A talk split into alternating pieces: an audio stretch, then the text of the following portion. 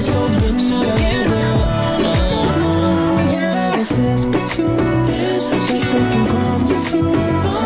Estamos transitando la semana del parto respetado. Por eso estamos en contacto con eh, Graciela Ruiz. Ella es integrante de Mamá Luz, un grupo que eh, trabaja en la que realiza, mejor dicho, acompañamiento a las mujeres, a las familias en la etapa del embarazo, luego en el parto, que hacen promoción de la lactancia materna. Queremos conversar con ella para saber un poco más de qué se trata este, eh, esta semana del parto respetado. Graciela, buenas tardes, ¿cómo estás? Hola Laura, ¿cómo estás? Un gusto estar con vos acá al aire.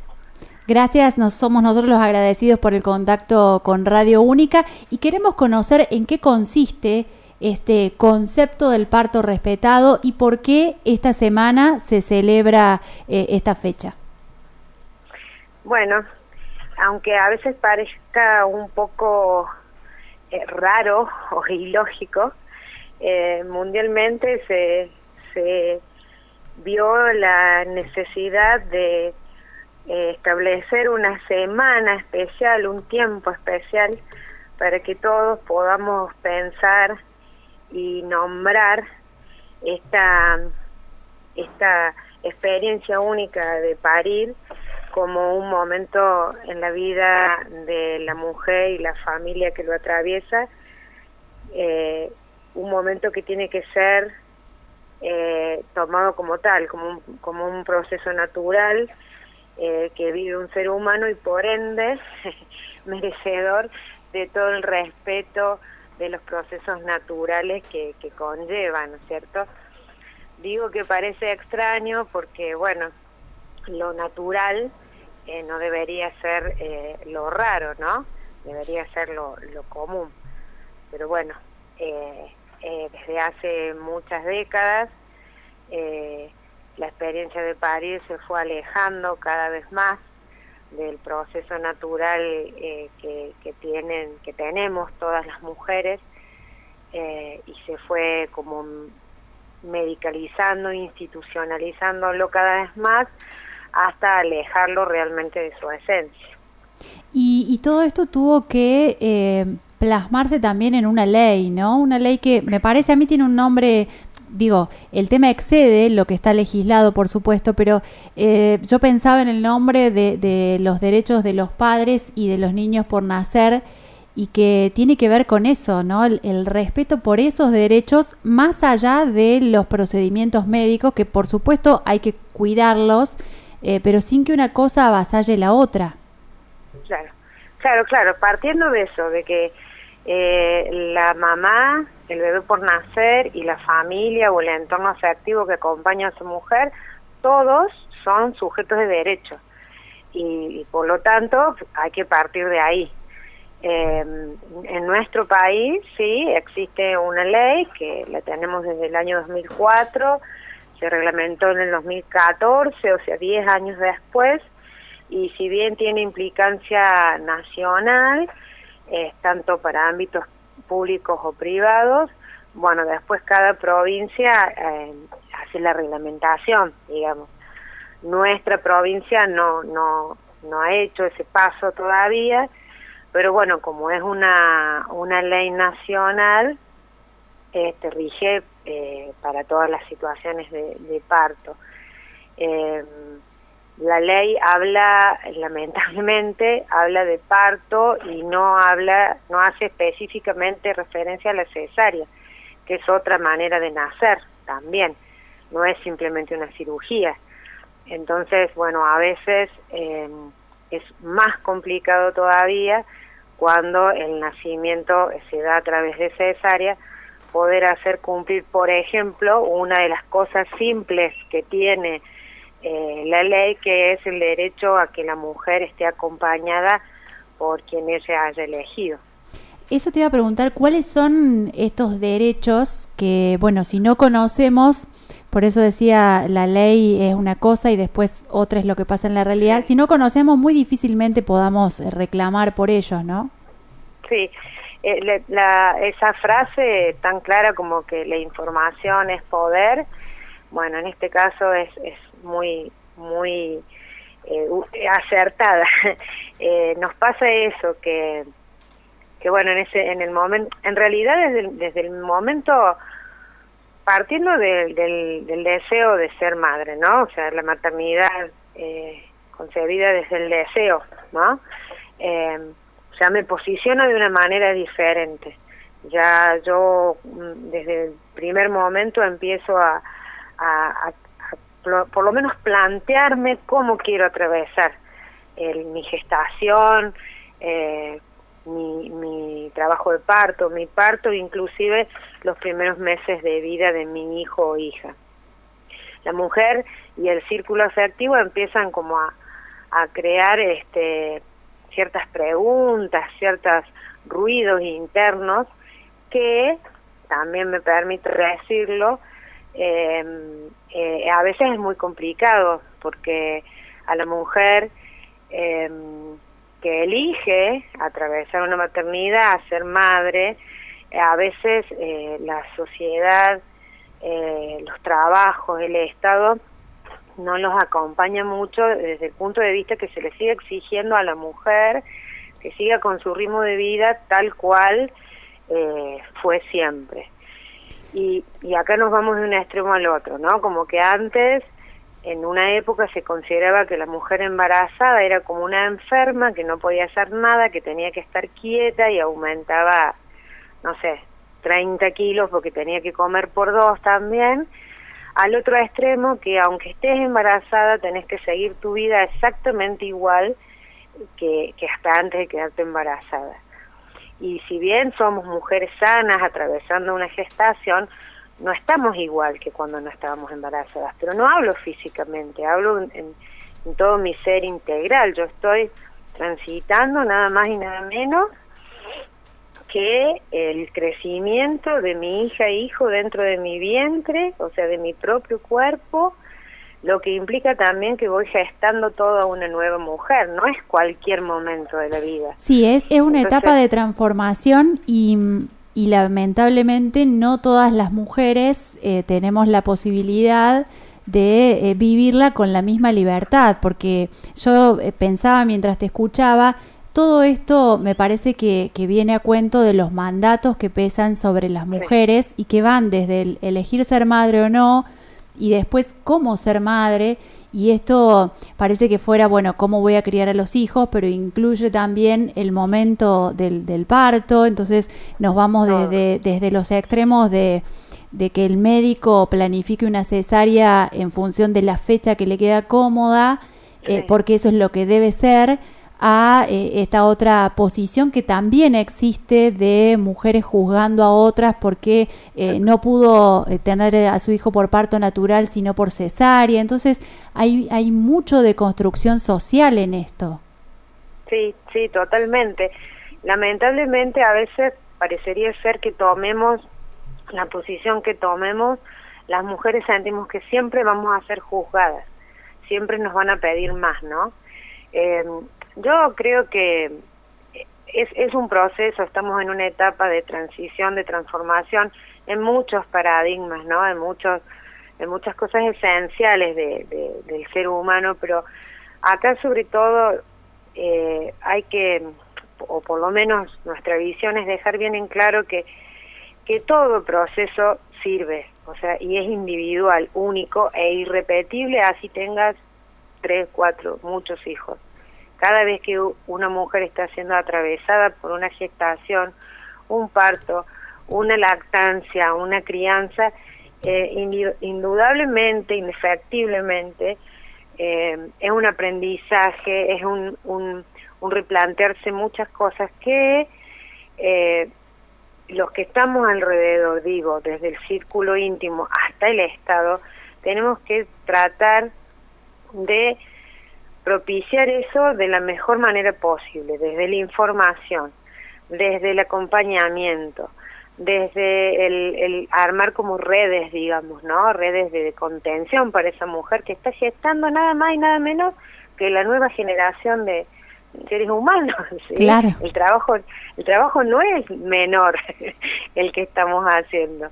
Y cuando llegamos al, a la institución que hayamos, a la manera de que hayamos elegido, sea en una situación pública, privada, en un parto domiciliario, eh, una mujer sola, con pareja, eh, bueno, la que sea, de acuerdo a la historia, no es un cuerpo que va a parir, es una historia que va a partir, parir, es una mujer con su historia, con sus sentimientos, con, con sus sueños, ¿sí?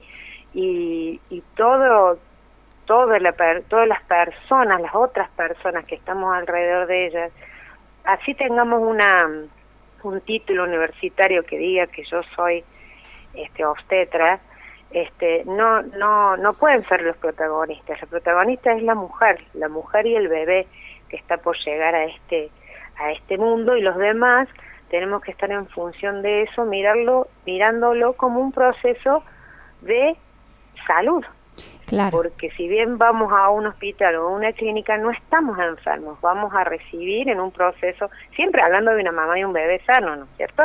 Después aparte están las, los otros tipos de gestaciones. Pero bueno, partiendo de ahí es como un poco más fácil. Si yo me veo a mí misma como una mujer sana, protagonista de la situación, y ya me paro frente al sistema de salud de otra manera. Claro, y, y por eso es importante y queríamos poner un poco en, en agenda este tema, porque eh, la base es conocer para después poder tomar las decisiones. Entonces, una mujer informada puede resolver cómo llevar adelante su embarazo, puede trabajarlo en familia, puede saber que, tiene derecho tanto ella como su hijo o hija recién nacido a estar juntos, a tener contacto este, apenas nace este bebé, siempre y cuando por supuesto esté todo bien, eh, que tiene que tener información adecuada sobre la anticoncepción si así lo requiere. Y, y eso es inmediatamente. Bueno, Creo que todos o la mayoría hemos em, escuchado muchas historias que, que hoy a la luz de estas cosas nos resultan este, tenebrosas y sin embargo siguen ocurriendo en algunos lugares eh, no tan alejados de nuestra Córdoba, de las, de las imposiciones, de qué pasa con la ligadura de trompas, de qué pasa con mm. este, bueno, esto de, de llevarse al bebé rápido y darle la mamadera en lugar de que esa mamá pueda pedir prenderlo a la teta ni bien nace, en fin por eso queríamos hablar de estas cosas para, para perderles el miedo, ¿no? Es, es fundamental esto que estás haciendo de, de, de, abrir estos espacios públicos, los medios de comunicación, que se hable, pero se, se hable buscando la, la información, ¿no? Porque eh, la gestación, el parto, la lactancia están plagadas de mitos o de aquellos comentarios que surgen de la propia experiencia. Si yo tuve, por ejemplo, una mala experiencia en relación a mi lactancia y transmito a otras mujeres mis temores, mis frustraciones, estoy eh, condicionando, digamos, la, la, la experiencia de, de, la, de la otra mujer. Entonces digo, empezar, porque lamentablemente a veces de los propios profesionales eh, salen conceptos o consejos o indicaciones que van en contra de lo que se sabe que es lo natural y, y sano para una mujer pariendo o para, o para un bebé recién nacido. Por ejemplo, la episiotomía es un corte que se hace en la vagina de la mujer supuestamente para facilitar el momento expulsivo en el nacimiento, ¿sí? Entonces hay lugares y profesionales que por protocolo a todas las mujeres primíperas, o sea que es la primera vez que van a parir, le, re, le realizan este corte. Repito, es un corte en la vagina de la mujer. Y resulta que a lo mejor esta mujer simplemente con un par de, de contracciones y dilataciones más llegaba perfectamente a la dilatación que necesita un niño para nacer que son 10 centímetros, y podía eh, realizar el, expulsivo sin necesidad después de tener en su cuerpo una cicatriz de por vida, que en los mejores de los casos son unos puntos y nada más, pero a veces se hacen eh, unos grandes desgarros del tejido. Entonces, si yo sé que tengo derecho a pedir a hablarlo con el profesional previamente, que yo no quiero que me hagan episiotomía a no ser que mi bebé, de un caso excepcional, por ejemplo, que mi bebé venga con el brazo cerquita de la cara, la mano, ponele, ¿sí? Entonces, hablarlo con el profesional antes y que el profesional fundamente lo que va a hacer y yo esté enterado de lo que vaya a hacer y yo sienta que no soy un cuerpo tirado en una camisa, sino que estoy siendo protagonista de recibir a mi bebé, ¿sí? Sí, sí, sí, eh, eh, tomar ese, asumir ese rol, ¿no? Protagónico en compañía y con la asistencia del equipo médico y no, este, no a la inversa. Como, a ver, uno no va este, a hacer un juicio sobre los profesionales de la salud. Todas estas cosas se, se transfieren de una generación a otra y, y, nos acostumbramos a que las cosas se hacen de determinada manera por protocolo, porque así debe ser. Y, y esto también es permitirnos abrir la mirada un poquito más para, para tener en cuenta a la otra persona. Yo siempre eh, digo a las parejas que pasan por, por Mamá Luz que no es cuestión de, de agarrar la ley, imprimirla, llevártela el día que vas a parir y a los gritos querer hacer cumplir el artículo número tanto, ¿viste? Porque eso no te lleva a nada, te lleva a generar un montón de estrés, que es exactamente lo contrario que una mujer eh, en trabajo de parto necesita. Para eso tenemos todas las instancias previas de las consultas, ¿no?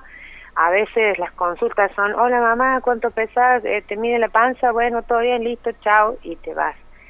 Son instancias de, un, yo tengo que tener una relación con, con el, así sea en el hospital, viste que cuando vos atendés en un hospital, las consultas te las hacen otros médicos, capaz que no vas a parir con justo con ese obstetra, no importa, hablar, preguntar, expresar lo que vos querés, lo que vos necesitas, las dudas que tenés, eso te va fortaleciendo, vas viendo, tu médico va viendo cuál es tu proceso, porque ellos atienden, como vos decís, no es que sean los malos de la historia, ¿no? Sino que, bueno, también el, el sistema de salud eh, a veces termina llevando a los médicos como que los, los despersonaliza un poco, ¿no? Este, lo mismo que a las enfermeras y demás. Pero si uno ha, hecho, está intentando hacer un trabajo de elección personal, lo tiene que compartir con la persona o con la institución donde te van a recibir, ¿sí? Si vos llegas y, y, simplemente sos una historia clínica escrita en un papel, este, es, es más difícil que, que, el equipo pueda, digamos, decir, em, respetar tus decisiones porque simplemente no las conoce y entonces hacen como ellos mejor eh, le, resulte ese día. ¿Se entiende lo que sí, digo? Sí. Sí, sí, perfectamente. Bueno, Graciela, te agradecemos muchísimo este contacto y, y quedamos eh, comprometidas, te vamos a pedir para, para poder conversar en otro momento, ya sea cuando este sea el, el, turno de hablar de la lactancia o cuando podamos este, buscar inventarnos una efeméride nueva para, para poner este tema en debate, porque, porque hace lo que cada uno también puede hacer socialmente, ¿no? A lo mejor yo no voy a volver a ser madre, pero tengo a alguien en mi familia cerca o tengo a una vecina adolescente que quizás no tiene estas herramientas. Entonces, bueno, ser corresponsables, ¿no? De quienes están como parte de nuestra comunidad, aunque sea haciendo un, un acompañamiento eh, pequeño y sencillo, que es decirle, vos tenés derecho a esto, tu hijo a, a lo otro, y bueno, de esa manera ir construyendo lazos más saludables. Tal cual. Esa, esa es como la premisa de Mamá Luz. Nosotros, y agradeciendo y aprovechando esta posibilidad de, de que por ahí vos tenés oyentes de, de, otros lagos del valle, este entender que eso, ¿no? Que, que solos no se, no se salva nadie. Mm. Acá somos todos, somos todos una red. Y bueno, yo puedo haber estado muy convencida de algo y ahora darme cuenta que no, como vos decís, por más que está yo ya no vaya a tener hijos, pero bueno, desaprender algunas cosas y entender que ah, yo puedo como acompañar a otras mujeres, a otras familias, desde un lado más, no tanto de, de juzgar. Yo te agradezco muchísimo el espacio, estamos por supuesto siempre dispuestas, eh, bueno, en este caso fui yo, pero puede ser, nosotros somos un grupo de mujeres, así, eh, mamás, todas madres, eso es lo que nos, nos, nos une, pero bueno, la idea es que esto se multiplique lo más que pueda, así que contar con nosotros para lo que quieras. Bueno, muchísimas gracias y buenas tardes. Que estés muy bien, saludos. Pasó entonces de esta manera Graciela Ruiz por Tardes Únicas. Hablamos sobre la Semana Mundial del Parto Respetado, del Parto Humanizado y de esta manera acercamos otras ideas que ojalá sirvan para encontrarnos de manera más saludable con nuestro entorno, con nuestra familia, con nuestros padres, con nuestros hijos, nuestros vecinos. De eso se trata, de construir y construir distinto. Tenemos el control de tu, música. Radio Única Punilla. Radio Única. 104.3. 104.9. Norte del Valle de Punilla y noroeste de Córdoba.